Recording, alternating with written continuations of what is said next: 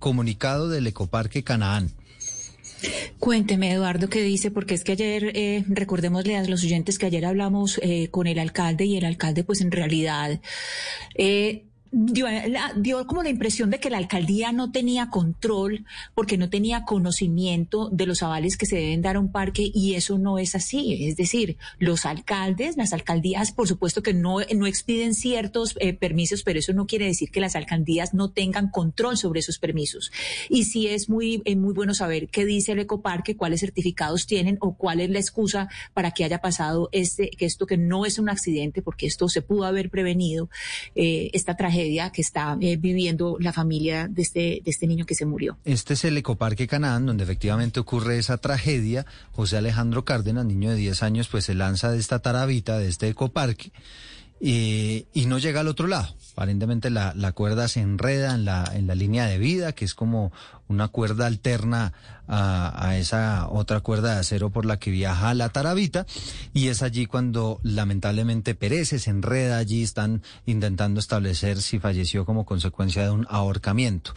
Dice el ecoparque que, pues que tienen y continúan nuestros corazones el dolor por el fallecimiento de Josué Alejandro, que en nombre de todos los funcionarios pues hacen extensivas las condolencias. Eh,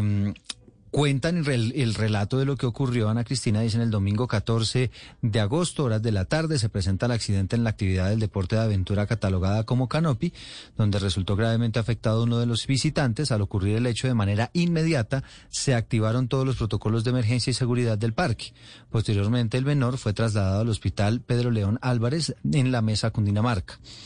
En un segundo punto dicen, Ecoparque Canadá prestó el debido acompañamiento el día de los hechos a la familia del menor, haciendo presencia desde la hora del ingreso al hospital, informándonos del lamentable fallecimiento del niño. En un tercer punto dice que los funcionarios del ecoparque están actualmente a disposición de los entes de control encargados de las investigaciones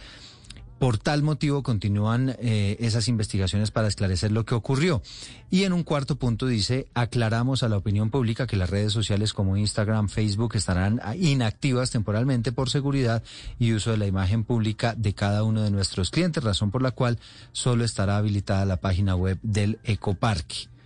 Pues básicamente, Ana Cristina, lo que dicen es que sí, están colaborando con las investigaciones que prestaron en su momento el acompañamiento, que es quizá una de las críticas de los familiares de, de José Alejandro, este niño que, acuérdese usted decía, no existían los elementos necesarios para poder atender una emergencia de estas.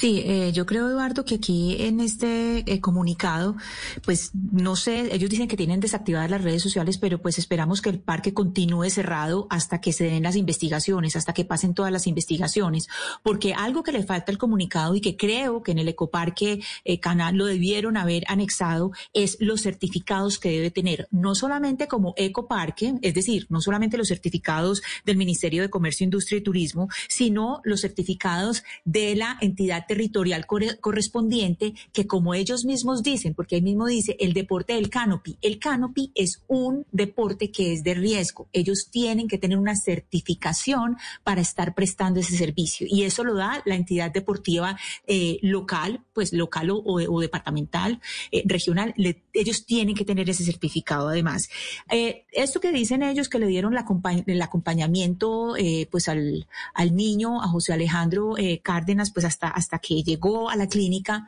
pues no coincide del todo con la con la versión de los padres, con la versión de la familia, porque se supone sí. que la atención no fue inmediata y por eso y por eso el niño eh, se alcanzó a, eh, pues lo que tengo entendido de la versión es que por eso se alcanzó a, a, a ahorcar, claro. porque no hubo la atención pertinente en el momento que era. Sí, pues evidentemente nadie quiere que este tipo de cosas ocurran, pero bueno, aquí se están analizando los factores que influyeron en ese incidente que lamentablemente le, cobró la vida a este joven, a este niño de 10 años, José Alejandro Cárdenas. Hay que decir, Ana Cristina, que buscamos a los representantes del Ecoparque Canán y pues ellos no responden a través de este comunicado que acabamos de, de leer amablemente para nuestros oyentes. Son